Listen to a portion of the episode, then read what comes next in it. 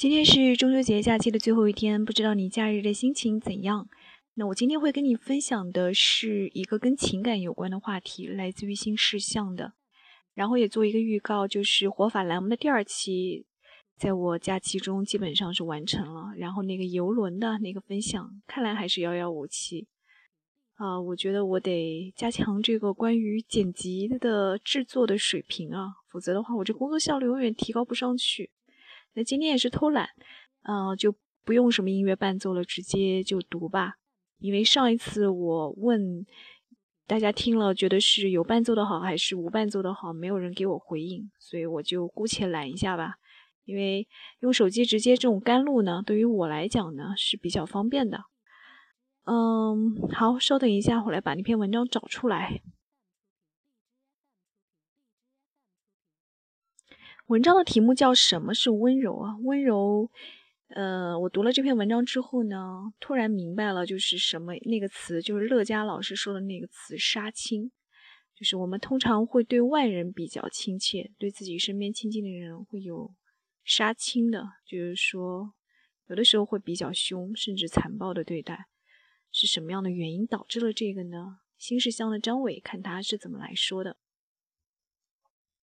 他说：“我是在火人节上想到的话题，那是一个环境爆裂、音乐震耳、人们纵情欢乐的地方。我想到了什么呢？我觉得这一切都很温柔。关于温柔，最浅层的字面理解是轻声细语、动作轻慢。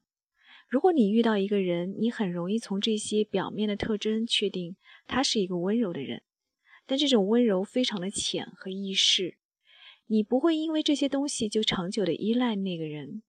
人们往往是通过这些行为判断那个人内在的温柔，而深层次的温柔是一种力度上的轻柔，是轻轻的对待这个世界，对某个人的生活。所以，我之所以觉得火人节是温柔的，因为那里虽然一切都充满力量感，甚至破坏性，但唯独人们对其他人的生活干预是轻的、浅的。也就是说，在火人节上，人们只是很清浅地进入其他人的世界，然后快速地离开。火人节这个活动是人们从世界各地来到黑石城的沙漠里，花七天时间竭力发挥才华，建立一座临时的城市。人们快速的相识，也会发生很多浪漫的故事。但是七天的时间一到，一切烧掉、拆掉，人们各自分开。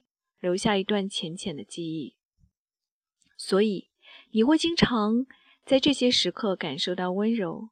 到一座陌生的城市，和一个陌生的人见面、交谈、离开，事后想起来，这一切都很温柔。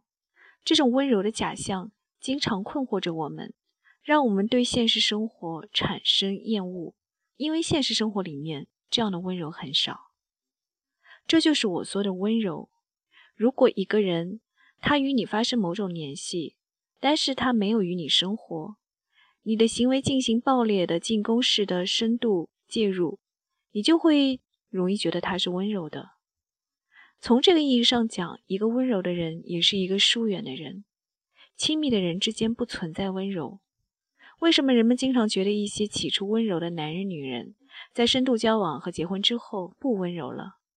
并不是他和他掩盖了自己的本性，而是比起当初的时候，他们已经深深的介入了彼此的生活，他们变得密切，生活捆绑在一起之后，保持温柔就格外困难。深深的介入是很难温柔的，温柔是轻轻的、节制的。但一个人越多的影响你，他就会和你曾经的生活、内心的世界发生冲突，他就不再温柔。这个时候，当你拿他和另外一些人比，你就会觉得他们太强硬，带来麻烦，让人感到苦恼。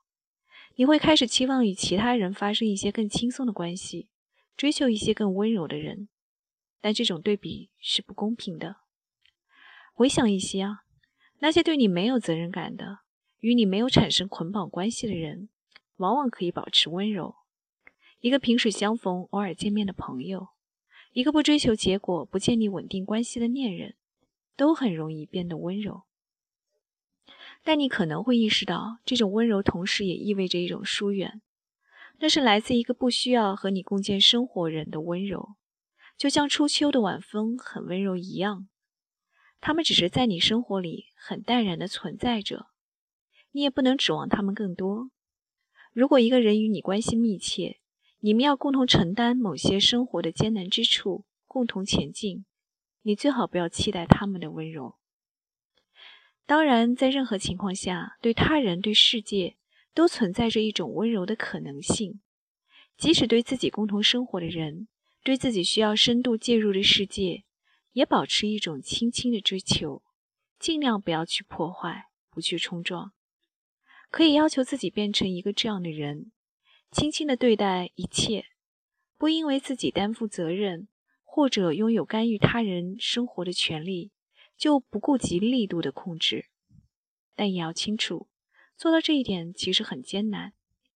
如果你觉得你身边的人不够温柔，要明白，那是因为他们把自己的力量更多地方用到了你的身上，或者说主要用到了你的身上。其实，那也是他能给出的一种温柔吧。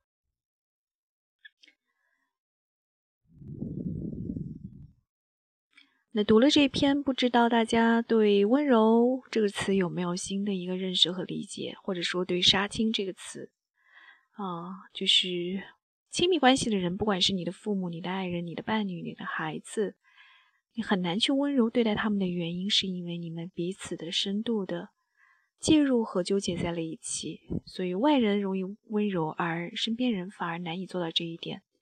啊，这个新的角度和看法，我觉得。倒是给温柔加了一层新的注解，不知道你是怎么看待的呢？那祝你在中秋佳节的时候，对你身边的人温柔一点。我是文熙，在南京跟你说晚安，祝你好梦，下次再会。